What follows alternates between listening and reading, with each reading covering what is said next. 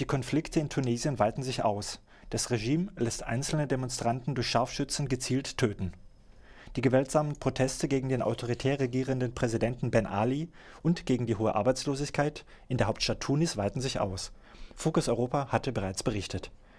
Zu dem Ärger über die sozialen Verhältnisse in dem nordafrikanischen Land tritt zunehmend auch der Ruf nach dem Rücktritt des Präsidenten und nach Verbesserungen in der Meinungs- und Pressefreiheit. Trotz der am Mittwochabend verhängten Ausgangssperre gingen die Proteste und gewalttätigen Auseinandersetzungen zwischen jugendlichen Demonstranten und der Polizei auch in der Nacht zum Donnerstag weiter. Zu größeren Zusammenstößen sei es in der Nähe der tunesischen Zentralbank gekommen. Laut Beobachtern vor Ort seien in der Nacht außerdem Schüsse gefallen. Die Einsatzkräfte hätten ganze Teile der Stadt komplett abgeriegelt. Die Internationale Menschenrechtsliga spricht mittlerweile von insgesamt 66 Toten im Zuge der Auseinandersetzungen.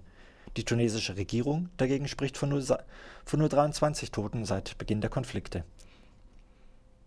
In der Nacht zum Donnerstag habe es in der Hauptstadt Tunis und in der Stadt Bizerte im Norden Tunesiens mindestens acht Opfer gegeben. Die Vereinten Nationen kritisieren das gewaltsame Vorgehen des seit 23 Jahren autoritär regierenden Präsidenten Ben Ali gegen die Demonstrantinnen. Die UN-Kommissarin für Menschenrechte, Navi Pillay, sprach von Zitat, Exzessen seitens der staatlichen Einsatzkräfte und von Zitat, willkürlicher Tötung von friedlichen Demonstranten durch den Einsatz von Scharfschützen.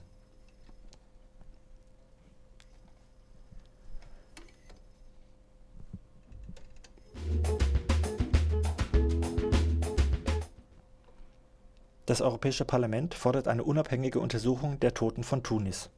Nach dem Willen der EP-Delegation, die für die Beziehungen des Parlaments zu den Maghreb-Staaten zuständig ist, soll sich eine unabhängige Kommission mit den zahlreichen getöteten Demonstrantinnen in Tunesien beschäftigen.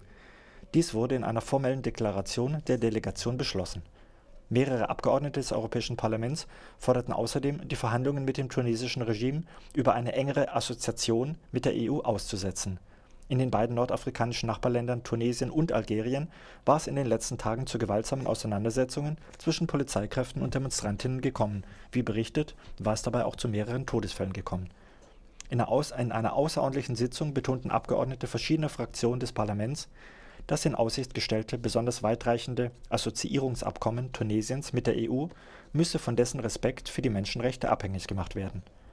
Angesichts des momentanen Verhaltens des autoritären Regimes in Tunis sollten die Verhandlungen nach dem Willen von Vertretern der Fraktion der Grünen und der Vereinigten Linken im Parlament vorübergehend ausgesetzt werden, bis der Wille zur Einhaltung der Menschenrechte durch das Regime wieder erkennbar sei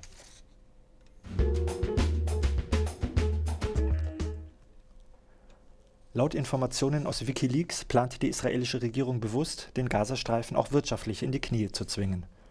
Israel hat laut neuen Wikileaks-Enthüllungen die Wirtschaft im Gazastreifen bewusst an den Rand des Abgrunds gedrängt. Die norwegische Zeitung Aftenposten zitiert in ihrem Bericht aus einer Depesche der US-Botschaft in Tel Aviv vom 3. November 2008 worin führende israelische Politiker offen zugeben, den Gazastreifen durch die Blockade auch ökonomisch klein zu halten. Vorgesehen sei, so die Quelle, die Wirtschaft im Gazastreifen, Zitat, auf kleinstmöglicher Flamme funktionieren zu lassen. Zitat Ende. Außerdem beabsichtige Israel nach Ansicht des israelischen Außenministers Liebermann nicht, in den kommenden zehn Jahren ein Friedensabkommen mit den Palästinensern zu erreichen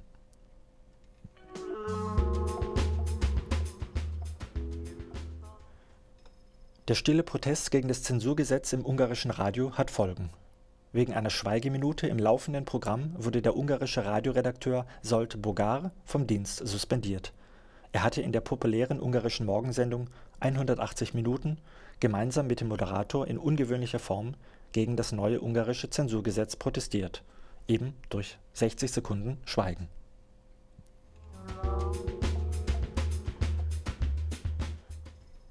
Anhaltende Regenfälle in Sri Lanka und Brasilien. Rund eine Million Menschen ist von den Wassermassen betroffen. Nicht nur der Nordosten Australiens steht unter Wasser. Ununterbrochene Regenfälle seit dem 26. Dezember und eine weitere Zunahme der Regendichte in den letzten Tagen haben in Sri Lanka zu Erdrutschen und massiven Überschwemmungen geführt. Die sri lankische Katastrophenschutzbehörde spricht von rund einer Million Betroffenen. Die Fluten bedrohen vor allem die Bewohner des zentralen Hochlands und der östlichen Provinzen des Inselstaates dieses Gebiet sei auf dem Landweg kaum noch zu erreichen. 18 Menschen seien nach Angaben der Behörden bereits getötet worden, 200.000 suchten Schutz in Notunterkünften, weil das Wasser ihre Häuser zerstört oder unbewohnbar gemacht habe. Auch in Brasilien wird das Wasser zu einem immer größeren Problem.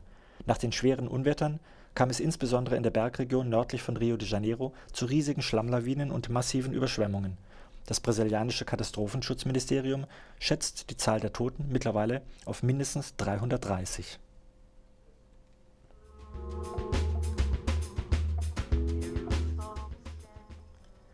Der Streik im israelischen Außenministerium geht in die nächste Runde.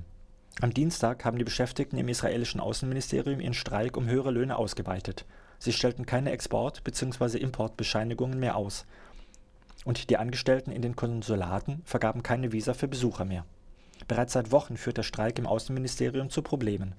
Mehrere Staatsbesuche wurden abgesagt, weil die Diplomaten sich weigerten, Besuche vorzubereiten und zu betreuen Hintergrund des Arbeitsstreiks ist neben der Frage der Löhne auch, dass viele Angestellte im Außenministerium den harten politischen Kurs von Minister Liebermann ablehnen